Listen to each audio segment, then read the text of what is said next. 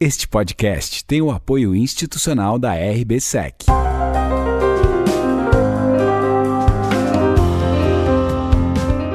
Podcast Bate-Papo com Felipe Ribeiro, o único podcast de FIIs, CRIs e securitização.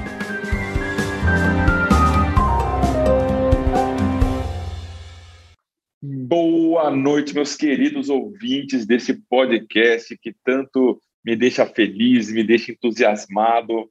Eu cada cada gravação para mim é um momento de satisfação e alegria. E hoje a gente vai conversar aqui com essa pessoa que inclusive eu já fiz negócio com ele, né? gente, é, eu quando estava sentado na posição, na, numa cadeira de gestor também, compramos CRIs juntos, não foi um só, foram alguns, e trabalhamos na estruturação desses CRIs em conjuntos e depois também sofremos assim, as melhorias, né? A gente teve que acompanhar as melhorias daqueles CRIs na sequência. Eu convido essa pessoa aqui para a gente falar de um tema que muito me agrada, muito me interessa e eu vejo que é, que é o futuro do mercado.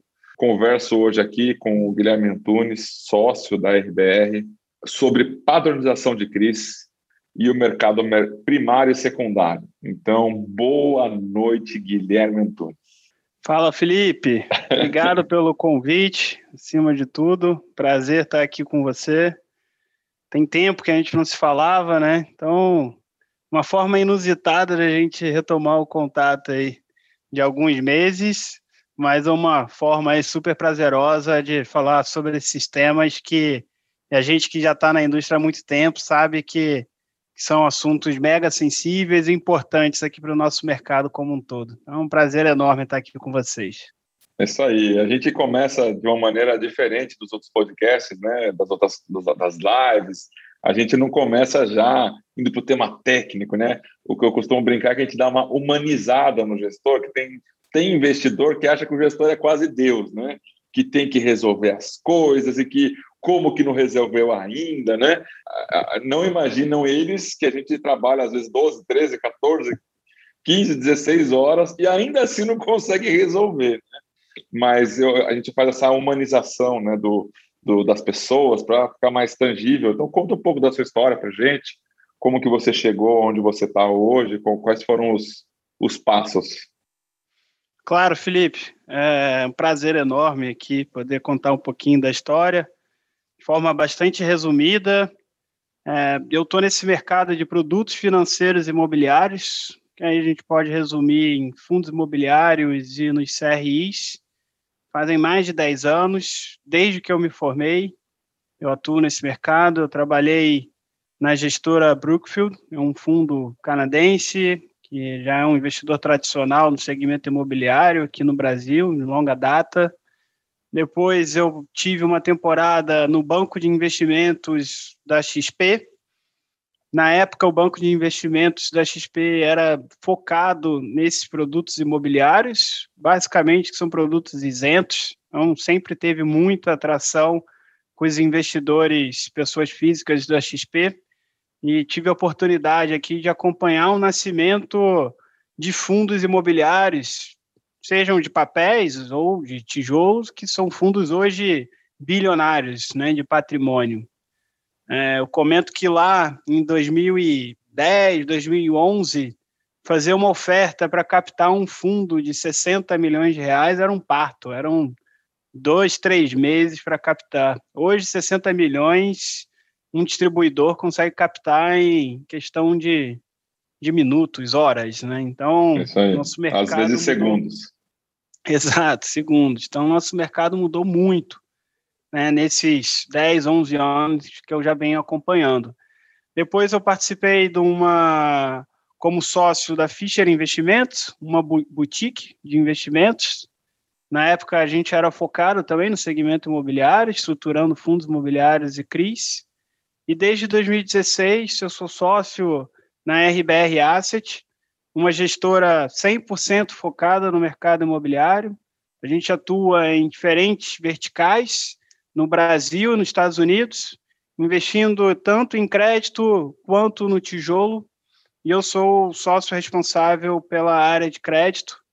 De 2016 para cá, a gente implementou três fundos de CRI, somados é, hoje atingem um patrimônio perto de um bi, um bi e meio, e de lá para cá também, de 2016 para cá, muita coisa vem mudando no nosso mercado. Então, acho que a gente vai ter bastante assunto aqui interessante para a gente discutir, Felipe. Isso aí. Eu lembro que na nossa última conversa, se eu não me engano, uma das coisas que a gente conversou foi a questão informacional, né? A dificuldade, é, nem sempre, mas muitas vezes, de, de conseguir informação tempestivamente, né? Então, no tempo correto, às vezes demora muito, e muitas vezes também a informação correta. E, e, e, como você é um entusiasta desse tema, é por isso que eu chamei para falar desse tema, porque eu lembro que a nossa conversa foi muito interessante naquele momento. Conta para gente um pouco da sua visão a respeito dessa questão das informações, para depois a gente chegar na questão da padronização delas. Mas vamos primeiro na, nas informações. Com certeza. Quando a gente fala do universo de CRIs, é um, é um no Brasil, né, a securitização imobiliária, ela tem uma história é, na prática, assim, né, dos negócios em si, recente. A gente está falando aí de um mercado de que 10, 15, no máximo 20 anos. Não é muito recente. É, de lá para cá, muita coisa vem mudando, vem melhorando.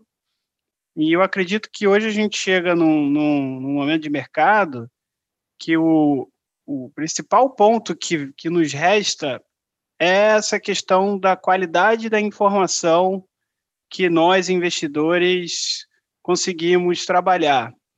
É, todo mundo sabe, os CRIs são operações estruturadas, um nível de complexidade de estrutura que não é trivial.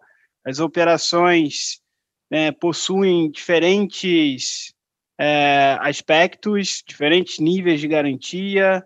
Você pode trabalhar com recebível de aluguel, recebível de contrato de compra e venda, loteamento, residencial, galpão logístico, shopping. Ou seja, é, é muito difícil você encontrar uma operação que é 100% igual à outra. Né? E aí, por conta dessa complexidade, é, no nosso entendimento, é essencial você ter uma boa qualidade da informação. Você tem acesso à informação, você consegue entender quais são os riscos daquela operação, e entendendo qual o risco daquela operação, você consegue precificar qual que é o preço que você deve adquirir uma determinada operação, é, isso tanto no primário quanto no secundário. Então, se você tem uma, uma, uma, uma, uma baixa qualidade da informação disponível, você não consegue fazer a avaliação correta, por isso você não consegue precificar corretamente. E aí, por fim, isso vai impactar o mercado. O mercado secundário ele vai ter menos negócio disponível do que ele poderia ter, é, possivelmente. No mercado primário, você teria, você poderia ter talvez um número maior de operações, poderia ter mais transações acontecendo. Talvez os devedores poderiam captar um preço, né, as taxas um pouco abaixo do que eles vêm captando hoje. Então, a qualidade da informação, a gente, ela continua sendo um, o cerne da questão. Um grande problema aqui. Nós, investidores institucionais, nós temos uma, um acesso a essa informação diferenciado, o que, no, no meu entendimento, não deveria ocorrer.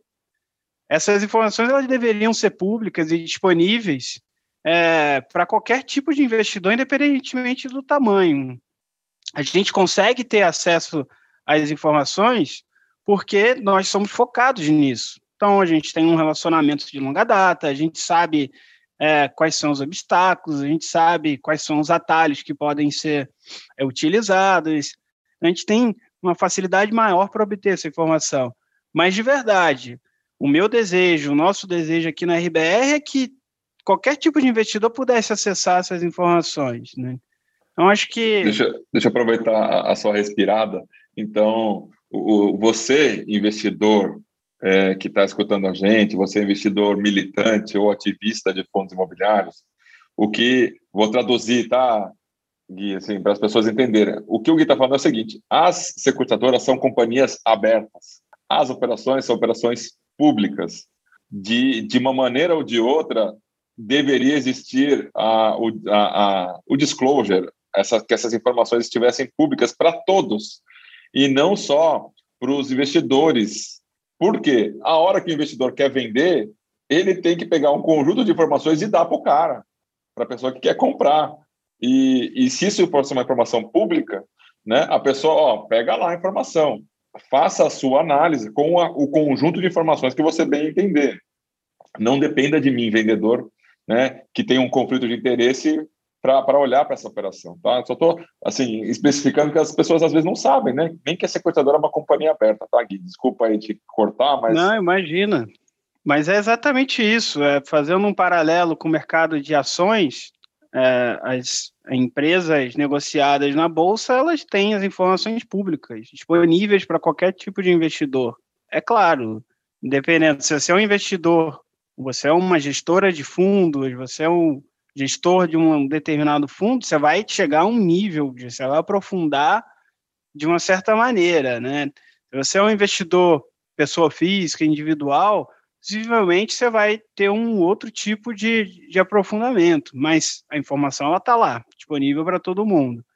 No nosso entendimento, o mercado de CRI deveria ser seguir a mesma linha. Só assim a gente vai conseguir ter um mercado ainda mais estabelecido, ainda mais forte do que a gente já tem hoje, né? Então, esse é um ponto aqui, a democratização da informação para a gente é algo necessário.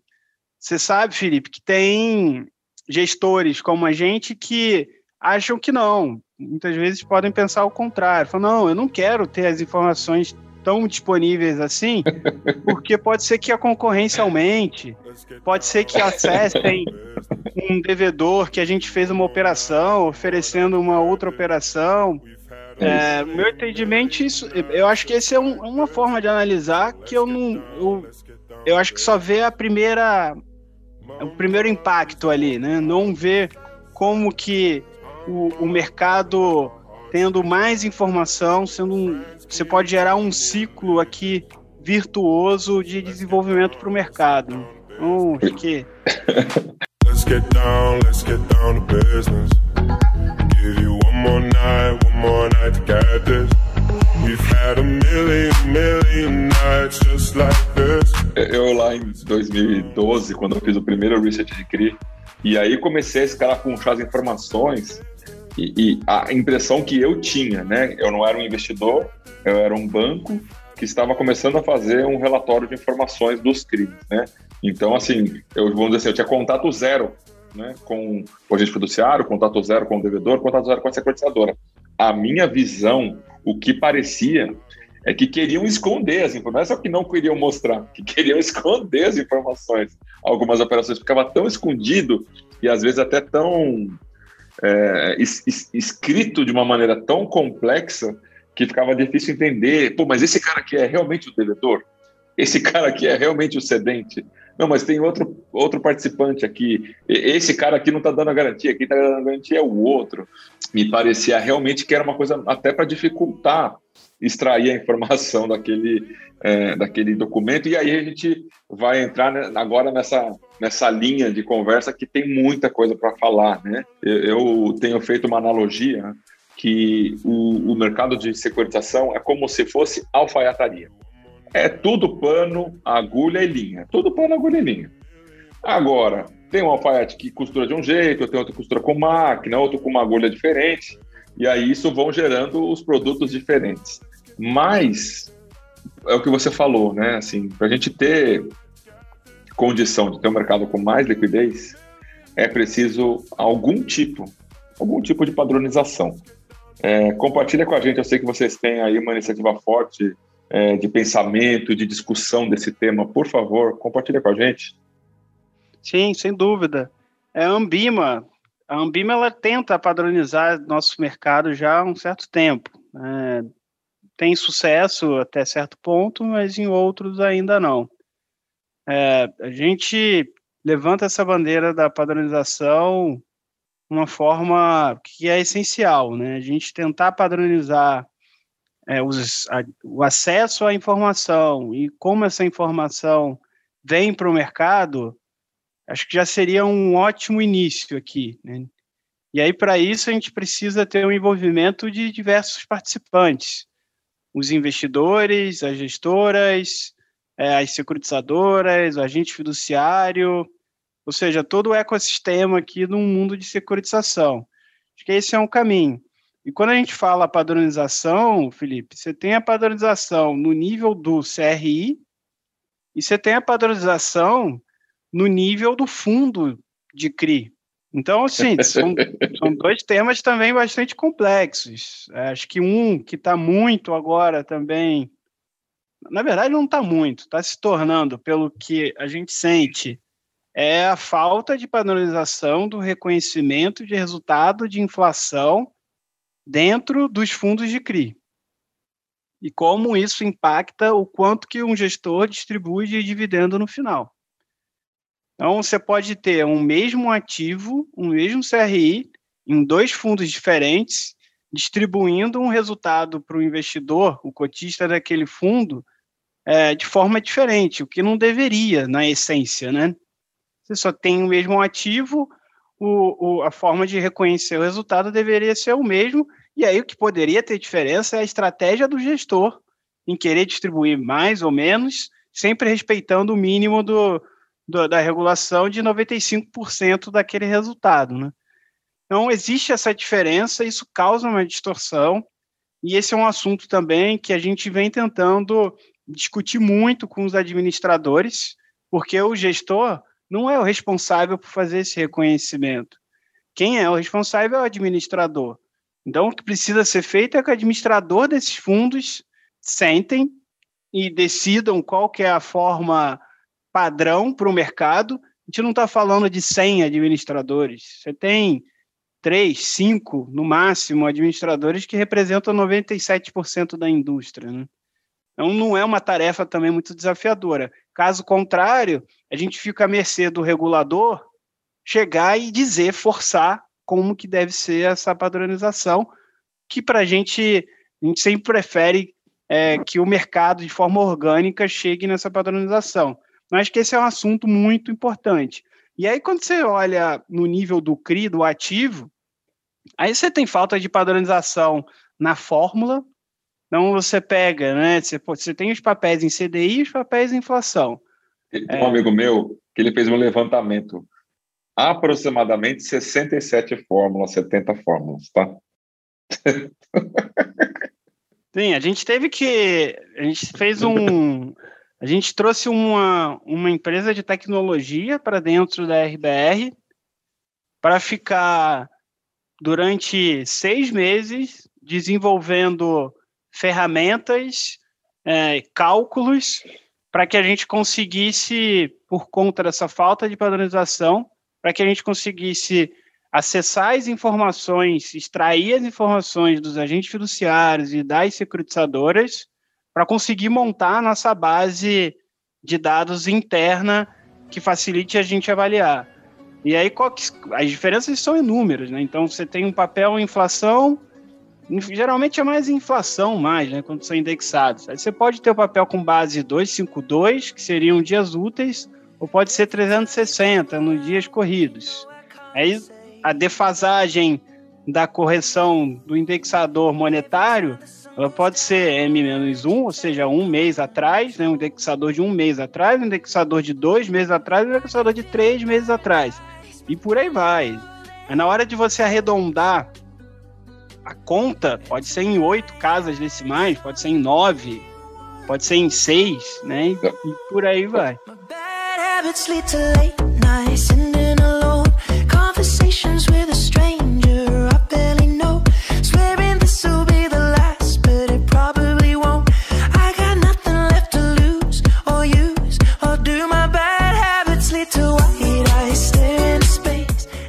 Ô, Gui, deixa eu aproveitar de novo. É, é, é, isso que eu gosto dessa conversa, né? Eu vou aproveitando os temas que é, é a pessoa que eu estou conversando aqui traz para poder trazer o assunto, né? Explica um pouco para um investidor que está começando agora o que, que é esse M-1, M-2 e como que ele impacta as receitas daqueles CRIs dentro de um fundo de CRI. Por gentileza. Sim. É, quando a gente no mercado fala M-1, M-2 ou M-3, é, o, é o quantidade de meses é, de defasagem que você tem na hora de corrigir pela inflação determinado ativo. Então vamos imaginar um papel em PCA mais 6%. O 6% é a taxa pré daquele papel, então 6% ele é aplicado em cima do saldo devedor da operação, num determinado período. E esse saldo devedor da operação, ele sim é atualizado, corrigido pelo IPCA, pela inflação. E aí o IPCA que se utiliza para corrigir esse saldo devedor, ele, ele tem que ser indicado no documento da operação, no termo de securitização, que é a espinha dorsal né, da operação, é a certidão de nascimento de um CRI, né? É, você tem que indicar qual que vai ser a defasagem de meses que você vai utilizar um determinado índice. Então, quando você fala em M-1 a menos 2, é, por exemplo, agora a gente está em julho. Então, se você tem um papel M-2, você vai pegar o IPCA de maio, ou seja, de dois meses atrás. E aí a falta de padronização ela ocorre nesse sentido, porque você tem operações que vai olhar a defasagem de três meses, vai ter operações que olha a defasagem de um mês. Então, por, de novo, a gente está em julho, o M-1 você olharia em junho, né?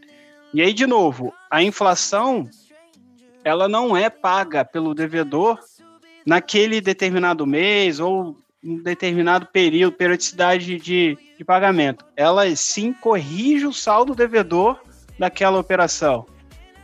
E aí essa correção monetária, dependendo do papel, ela pode ser mensal, ou seja, todo mês o agente fiduciário e a securitizadora vão corrigindo o saldo devedor pela inflação. Ou ela pode ser anual, uma vez por mês, uma vez por ano, a securitizadora e o agente fiduciário atualizam esse saldo devedor. Né? E aí, como é que é, isso acaba impactando o resultado de uma carteira de um fundo de CRI? Aí que entra a metodologia do administrador, que era, era o que eu estava comentando anteriormente. Né? Você tem um administrador que ele olha essa correção monetária pela inflação, independentemente se ela é anual, se ela é mensal, e ele, ele incorpora, ele, ele captura essa correção monetária todo mês, independentemente se é anual ou mensal, e separa esse montante né, como passível de distribuição. Esse é um montante, isso é um resultado contábil, é um resultado de competência daquele fundo, não é um resultado caixa. O que, que seria o resultado caixa num, num determinado mês de pagamento? Seria o que é recebido como juros, basicamente. E aí o que entra de amortização, ordinária ou extraordinária, também, dependendo da metodologia do administrador, ele pode incorporar aquilo também como parte do resultado. E aí, como é que os principais administradores se diferenciam nesse reconhecimento? Você tem um administrador que deixa ser distribuído o resultado competência, o resultado contábil é, naquele determinado período. Você tem outros administradores que só permitem distribuir esse resultado caixa. E essa diferença ela pode ser substancial. Porque se você tiver um papel que, por exemplo, tem carência de amortização ou de juros, ele só gera resultado competência, ele não gera resultado caixa. Ou o resultado caixa dele é limitado. Então, como eu, como eu disse, você pode ter carteiras iguais de papéis, mas administrados por é, instituições diferentes, que seguem metodologias diferentes, que vão, no final, é, poder distribuir um resultado totalmente distinto.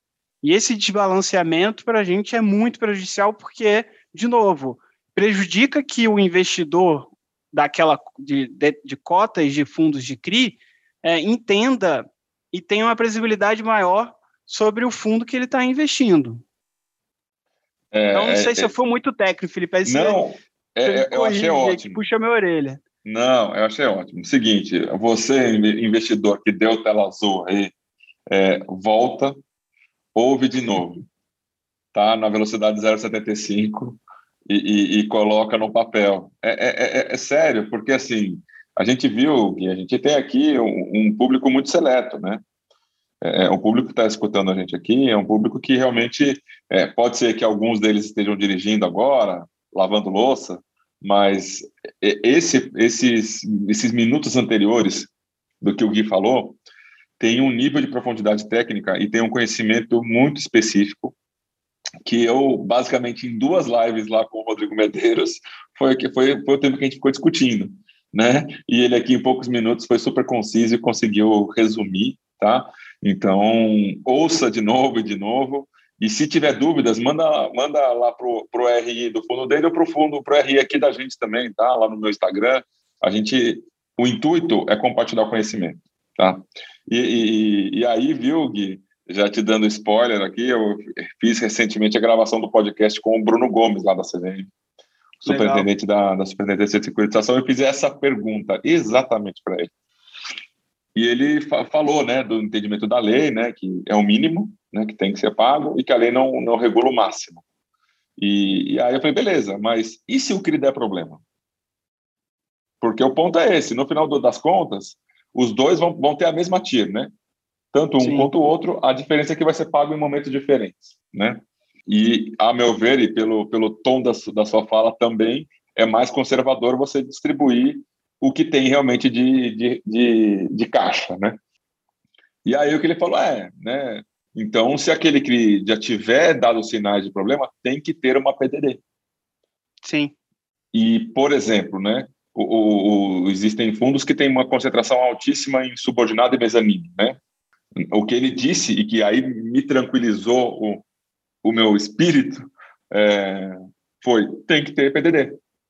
Então, se contabilmente estivesse sendo feito corretamente, se aquele que já estiver dando sinais, ou, por exemplo, aquele for um CRI subordinado, ele já tem que ter uma previsão, porque subordinado vai sofrer, né? Não tem muita, muita, tem muita mágica. Então, e, e, eu sei que, não sei se são vocês, mas eu sei que tem algumas, algumas assets que estão com consultas formais lá com eles, né? É, esse é, é um tema muito sensível, a gente acha que é importante ter essa organização, é, até mesmo antes de falar qual que é o, o entendimento que a gente acredita que é mais preciso ou não, que a gente acredita que poderia ser implementado, a gente fala que o essencial é padronizar. Acho que esse é o primeiro ponto.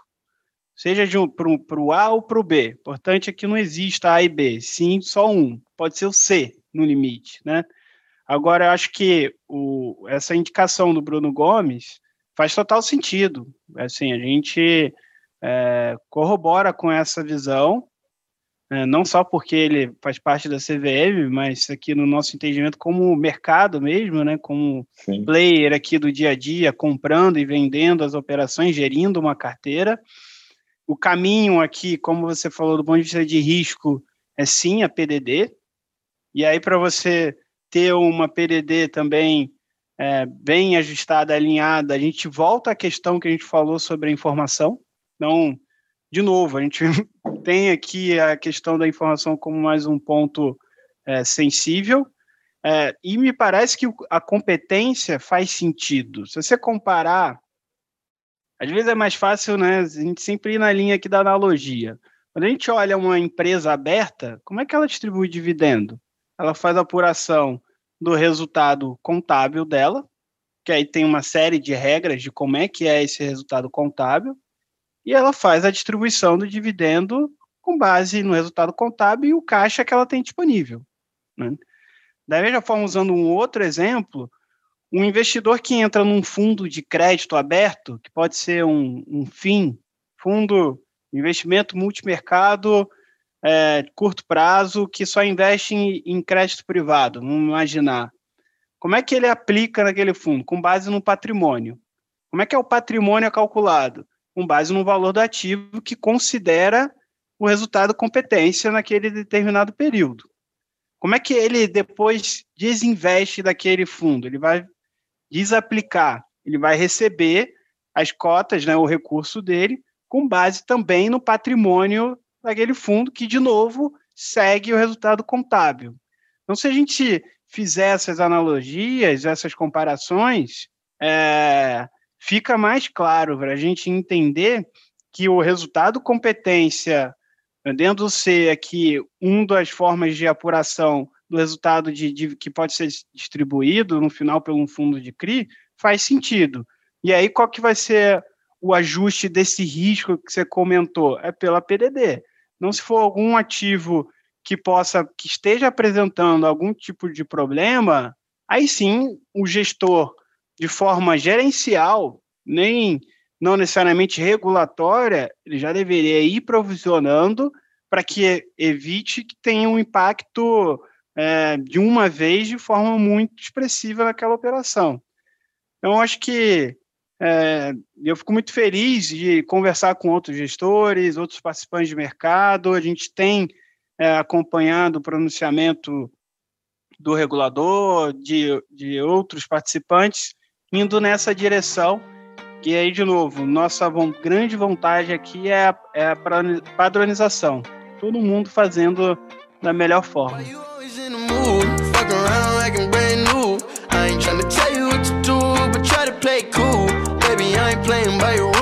Everything look better with a view. Why you always in the mood? Fuck around like I'm brand new.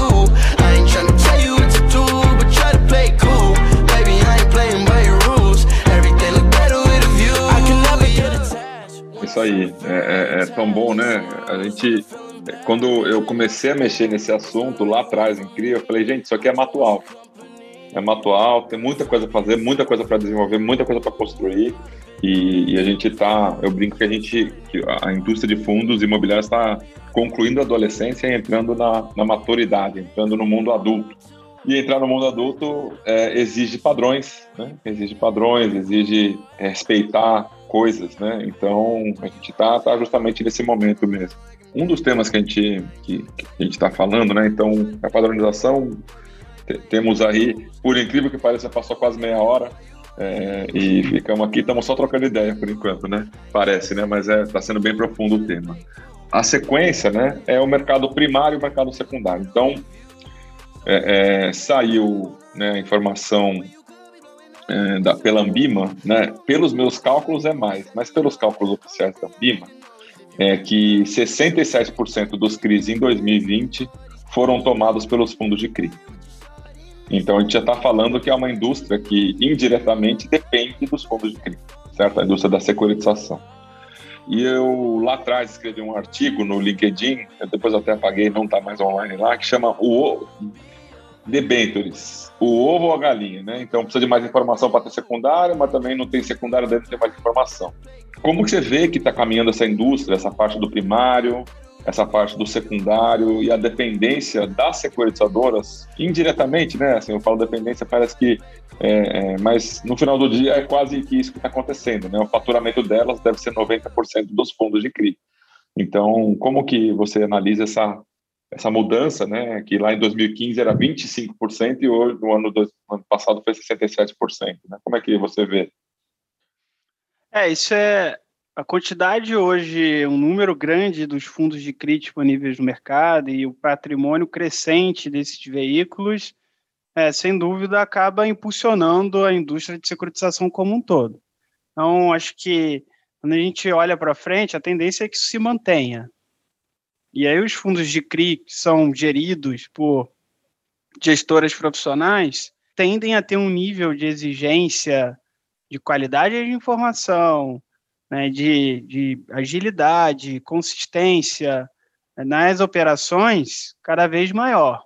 Então, acredito que isso tem um, um, um potencial aqui de, de, de fortalecer nossa indústria como um todo. E aí, fazendo um parênteses dentro dessa questão da informação, me, eu acredito, oh, Filipão, que você já deve ter falado bastante sobre o papel da securitizadora num, num, num CRI, que é a emissora no final, né? A emissora não é devedora, é diferente da debenture.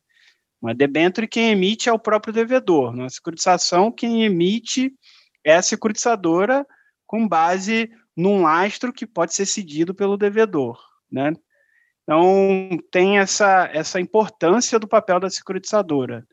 E aí, é, a gente aqui, como player, a investidor de CRI, que estrutura as operações em conjunto com as securitizadoras, eu acho que a gente tem que se questionar muito também se a gente contribui para que as securitizadoras desempenham um, um, papel cada vez melhor que acompanha a evolução da indústria. Né?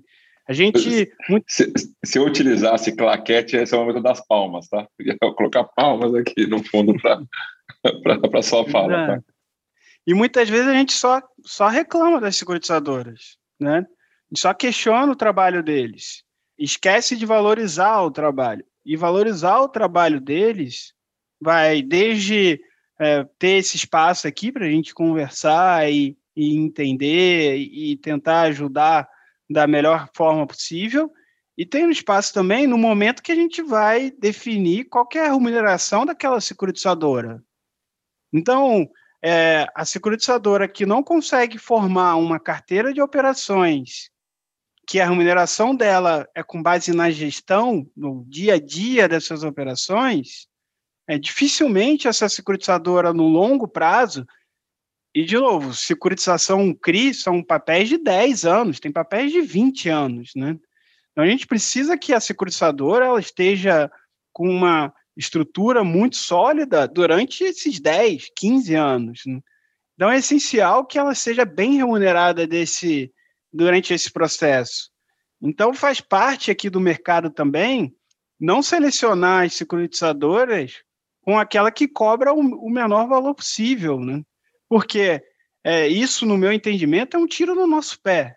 É selecionar um prestador de serviço, um, um, não é um prestador de serviço, na verdade, né? Mas um, um, um, a securitizadora que tem um papel central no negócio só com base em quanto que ela cobra de taxa de, de, de emissão e de, e de gestão.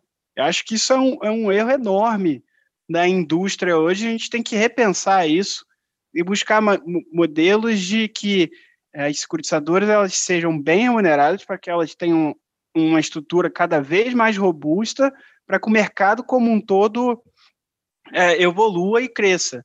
Então, eu queria que dentro desse assunto de primário e secundário também trazer esse parênteses. Eu acho que é, que é importante é, nós, investidores institucionais e os investidores individuais também, é, se atentarem para essa questão.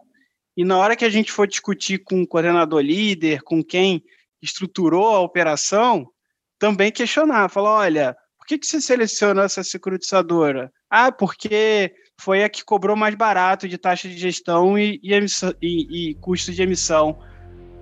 Não é por aí, entendeu?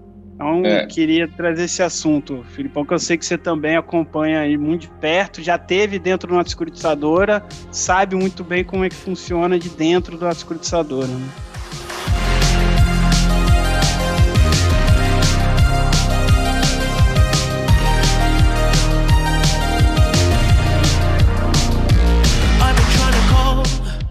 Eu tenho feito essas inserções que eu vou fazer agora para o papo ficar direto né, com o investidor militante. Então, você, investidor militante, você também é responsável por isso, tá? Porque a indústria de fundos imobiliários é a indústria mais transparente. Então, se você exige do seu fundo que ele faça é, um trabalho melhor com relação à seleção das securitizadoras, ele vai fazer né? Porque uma coisa é um investidor pediu, outra coisa é dois, três, cinco, dez, um influenciador. Aí o cara vai numa live, aí alguém lança uma pergunta lá na live. E a securitizadora, né? Tem, tem, tem fundo de CRI que nem mostra qual securitadora que é. É uma realidade. Sim. É uma realidade. Então, assim, você, investidor, você também é responsável por esse, por esse assunto que o Gui está trazendo, que é, é, vamos dizer assim, subir o sarrafo, né? Ter mais qualidade e, e, e aí, aí agora a gente vai chegar de encontro né, ao, ao tema, porque só é possível ter informações em um fundo de CRI disponível para os investidores se a securitizadora disponibilizar tempestivamente essa, isso. Então, como é que, que você, investidor, pode influenciar diretamente? Peça mais informações dos CRIs para o seu gestor. Aí, quando ele vê que ele está precisando dar mais informação e a, gestor, e a sequenciadora que ele contrata não dá, ele vai ter que mudar a sequenciadora. Então, o, o, o tema é justamente esse, né? Assim, acho que a gente tem aí condições de melhorar o mercado, né? E não sou só eu, não é só você, sozinhos que vamos conseguir isso, né? É, é o seu discurso é, que ele entre na cabeça das, das, dos investidores, que são responsáveis pela cotação subir ou descer também no final do dia. Então, todos vocês são responsáveis aí, que estão ouvindo, né? Sejam participantes do mercado ou investidores diretamente. É, Gui, um outro tema que, que me é muito importante também, que está totalmente conectado com o que você falou, né? O, o, o, tema do agente fiduciário, né? O agente fiduciário também, algumas vezes, ele... É, é, eu tenho usado essa palavra, parece uma palavra forte, mas para mim é a palavra real. Às vezes ele fica refém da securitizadora, porque a securitizadora não passa informação.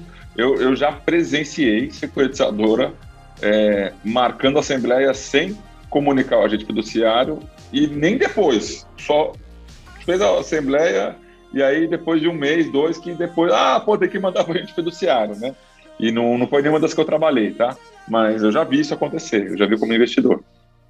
Na sua visão, né, qual que é a responsabilidade que, que um, um, agente fiduciário pode ter também com relação a esse tema que você está falando da securitizadora? Ele, qual que é a responsabilidade que ele pode exercer? É, se a gente for olhar o, o manual, né, a regulação, o agente fiduciário ele seria o grande protetor dos interesses do investidor na operação. Né? E no final do dia, não é bem o que a gente observa. É, por uma série de questões aqui, é, tem essa, esse ponto do acesso à informação, troca de informação, a interação entre o agente judiciário e a securitizadora. O entendimento que a gente tem é que existe uma bola dividida entre o papel do agente judiciário e da securitizadora. Aqui acho que é uma questão mesmo de reformular quais são as regras, como é que é, funciona, como deve funcionar esse jogo para evi evitar essa bola dividida. Então, aqui até uma ajuda, uma necessidade que a gente tem perante o nosso regulador é, de conseguir tirar essa bola dividida, simplificando um pouco o funcionamento a gente tem outros prestadores de serviços também que, que fazem parte de uma operação, que a gente ainda nem falou sobre eles, né? Então, acho que a gente tem que tentar simplificar, esclarecer, para a gente conseguir ter um jogo mais fluido, né? mais, mais limpo, evitando essas bolas divididas entre os dois, porque isso é ruim para a securitizadora, é ruim para a gente judiciário e, no final, é ruim para o investidor. Então, a gente, acho que esse é um tema também importante aqui, e não estou entrando nem no mérito de quem faz um bom trabalho, um péssimo trabalho, quem está certo ou errado, mas, de novo, acho que é um é tema, é assunto para sentar é, os participantes de mercado e tentar esclarecer algumas questões e reformular é, lei, regulação, é, as instruções, etc. Então, existe a necessidade das leis, das instruções serem atualizadas é, no sentido de, de, de espelhar melhor, né, e indicar de forma mais clara qual é o caminho aqui dessa indústria aqui para frente. Então, o regulador precisa também fazer um trabalho aqui de acompanhar o andamento do mercado, tentando tirar essas, esses problemas que a gente eventualmente tenha, né, essas bolas divididas, como eu chamei.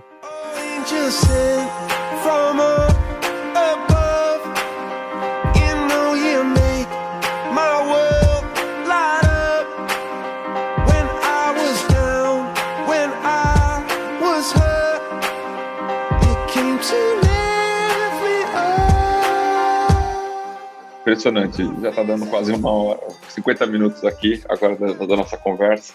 Gui, se você né, pudesse assim, dar, dar um, um, algum tipo de aconselhamento para aquele investidor que está começando agora, que por um acaso caiu aqui de paraquedas nesse podcast, porque comprou algum dos fundos de vocês e que, que quer entender aí a sua cabeça, né? Qual que seria a sua palavra para essa pessoa que está chegando agora?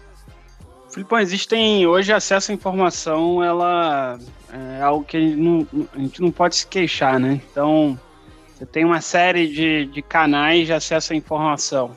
Acho que o grande desafio aqui do, do investidor hoje é, é saber, conseguir separar e discernir o que, que é uma informação de qualidade. Então, ter esse questionamento logo do início, desde o princípio, é, é essencial. E uma vez que você se questiona é, o trabalho que você tem de comparar uma informação com a outra, começa a ajudar nesse esclarecimento de entender qual que é a informação de qualidade. Então, uma dica que eu tento passar é nunca aceite a primeira informação que chega até você. Se questione, compare, procure outra fonte. Pensamento é, crítico, né? É isso, porque é, eu, isso vale para o que eu estou falando aqui, né? Eu, Guilherme Antunes. É, não, não receba o que eu, Guilherme Antunes, estou falando como uma grande verdade. Questione, vá atrás. Questione outros gestores também. Vá ouvir a opinião deles e tente, de alguma maneira, definir, né? Começar a construir a sua própria opinião. E eu digo isso porque o nosso mercado de, de fundos de CRI hoje, o grande indicador da performance de um fundo é o dividendo, quanto ele distribui, né? Isso para mim é muito preocupante, porque a gente está falando de um investimento de renda fixa, mas que existe risco envolvido também. Renda fixa tem tem risco, não é só renda variável. Né? É, e por conta de ter risco, precisa ser levado em consideração os riscos daquele ativo. Então você não pode comparar dois fundos só com base no dividendo que ele distribui. Então, sim, tem que ir atrás da informação, tem que entender quais são os riscos envolvidos, tem que cobrar os gestores de uma abertura cada vez maior da sua carteira, das informações disponíveis, falar mais de risco e menos de, de retorno. Acho que é algo que, que falta aqui na nossa, na nossa indústria e é uma sugestão que eu tenho para o investidor. Antes de tentar saber qual é o dividendo daquele fundo, tenta entender qual é o risco que está ali por trás. Acho que isso, no médio e longo prazo, tende a, a, a, a trazer uma consistência para o portfólio desse investidor maior do que aquele que está preocupado só com o dividendo. Eu não teria como é, é, casar mais com o que eu penso aqui, com o, jeito que eu, que, eu, que eu tenho falado desse assunto, sabe? Impressionante, né?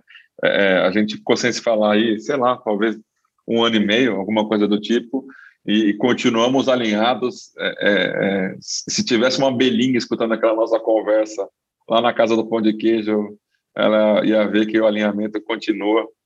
É, e aí eu pergunto, né, assim, para os gestores, se eles querem deixar algum recado objetivo para, o, no caso dos que tem, né, os RBR lovers, né, tem tem aí nos grupos, né, as pessoas ficam defendendo e defende o fundo, defende o gestor e briga com quem fala mal. Então, para esse pessoal, qual que é a sua palavra para os RBR lovers? Tem alguma palavra diferente do que você já falou agora ou é a mesma coisa? Não, é essa. É, eu comento é que daqui a cinco anos é, o que a gente espera é que eles continuem sendo RBR lovers e continuem investindo, seguindo a gente, cobrando. A gente é essencial. A gente é uma casa aqui que adora os nossos investidores e nem sempre é assim, né? É estranho, né? Porque no final o grande produto de uma gestora de um fundo de investimento são seus investidores, né? Então a gente adora, a gente é, é, essencial, a gente em todo momento se coloca como eles, porque nós somos investidores também dos nossos próprios fundos, né? Então é, é um trabalho para a gente é essencial. Investidor que tem uma cota ou que tem é, 100 mil cotas, para a gente é um investidor igual, são os mesmos investidores e a gente vai ter o prazer enorme de esclarecer. Então a gente fica muito grato com a confiança deles, porque a partir do momento que eles investem com a gente, eles estão confiando no nosso trabalho. Então a gente fica muito grato e, e ciente que a gente tem que dar o nosso máximo para proteger o patrimônio desses investidores da melhor forma possível. Então, tudo que a gente falou aqui sobre acesso à informação, entendimento do risco, necessidade de padronização, evolução da indústria, é, vai em linha com, com esse princípio, com essa origem, que é preservar o patrimônio do nosso investidor da melhor forma possível. E não necessariamente preservar o patrimônio é entregar um melhor resultado, mas sim ajustar o risco a esse resultado. o, o nome disso que vocês ouviram se chama sensatez, ou por outra, bom senso, certo? Então, putz, Gui, eu só tenho a agradecer nossa conversa aqui, o papo que a gente está tendo.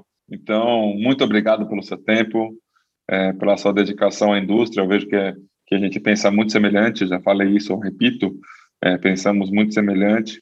É bom, é bom a gente ver que tem pessoas preocupadas não só com o próprio bolo, mas com o bolo da indústria e com a continuidade da existência do bolo, não um bolo que vá terminar daqui algum motivo, que algum motivo faça com que o bolo acabe ou que o bolo seja comido por formigas, alguma coisa do tipo, né? Então, valeu.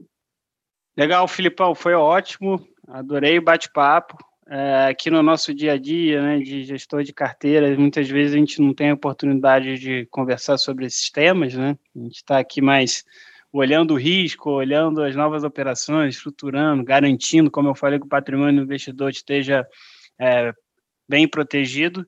É um prazer enorme aqui ter acesso é, a você, é, discutir sobre esses temas. É um, são assuntos aí para cinco, seis horas, né? São assuntos aqui de mesa de bar, tomando, tomando o seu, seu líquido de preferência, né? E, e aprofundando, mas aqui muito ciente da, da, da responsabilidade que a gente tem como agente de mercado. Então, acho que isso aqui é algo que norteia muito a nossa cabeça. E, poxa, tô aqui, a gente, RBR como um todo, total à disposição aqui para novas conversas. Valeu.